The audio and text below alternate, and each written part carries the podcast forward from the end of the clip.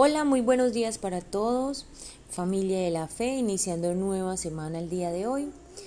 En esta mañana compartiremos el pasaje de Hechos 16, del 16 al 24, que titula Pablo y Silas en la cárcel.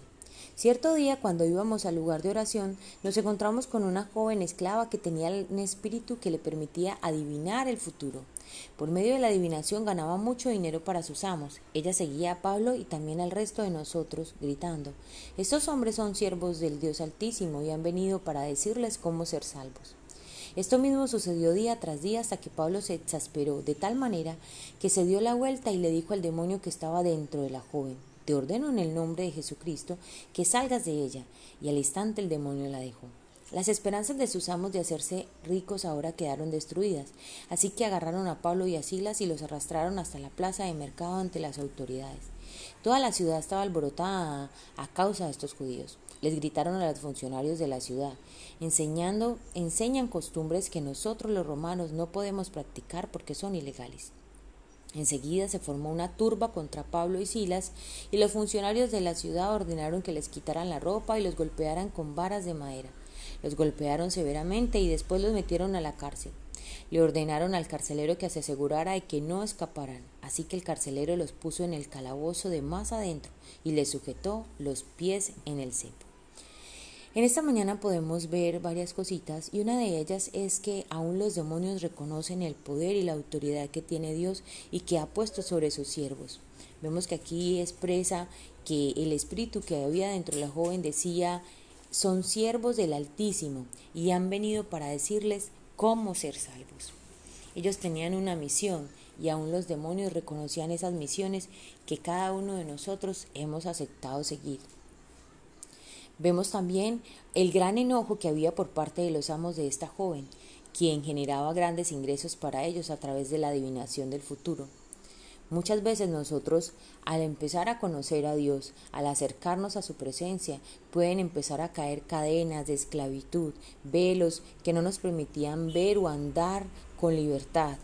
Y a través de esto pueden haber personas que se beneficiaban a nuestro alrededor y estar muy enojados porque esos velos y esas cadenas que habían en cada uno de nosotros se han ido cayendo.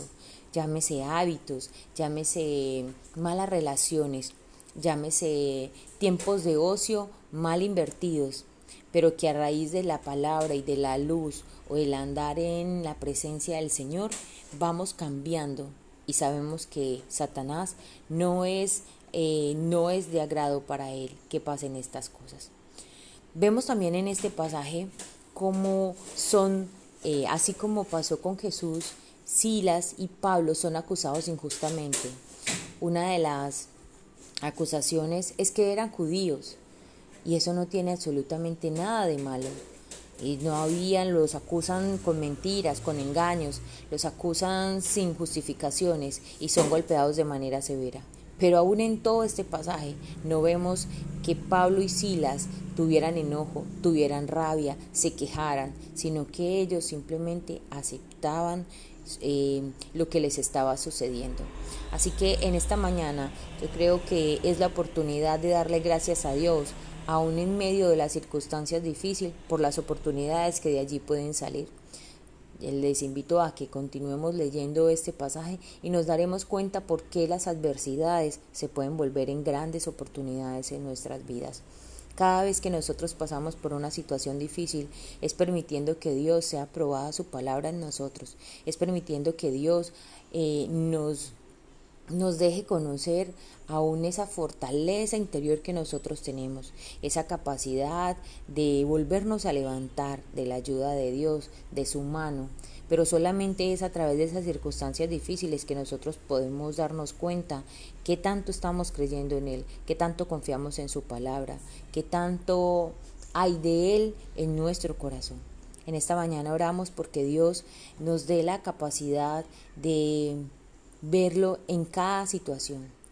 Señor, te pedimos en esta mañana que tu palabra, que tu Espíritu Santo siempre esté acompañándonos, siempre esté con nosotros en todo lugar, en todo momento, en cada circunstancia de nuestra vida. Ayúdanos a ser sabios, ayúdanos a cerrar nuestra boca aún en medio de las injusticias, ayúdanos a cerrar nuestra boca aún en medio de aquellas situaciones que generan tristeza o que generan desolación. Así como Pablo y Silas, que fueron acusados, que fueron maltratados, que fueron golpeados, pero que en ningún momento se quejaron por la circunstancia que estaban viviendo, por el contrario, adoraban y cantaban himnos.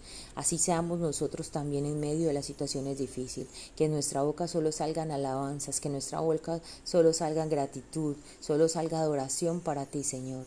Te bendecimos, Dios, te damos toda la gloria y te pedimos también que seas tú trayendo revelación sobre nuestras vidas, que toda esclavitud que pueda haber en nosotros sea derribada, seas tú y seas tú tumbando cadenas y ataduras que no nos dejan andar con libertad y que aún nos atan del pasado. En el nombre de Jesús, amén y amén.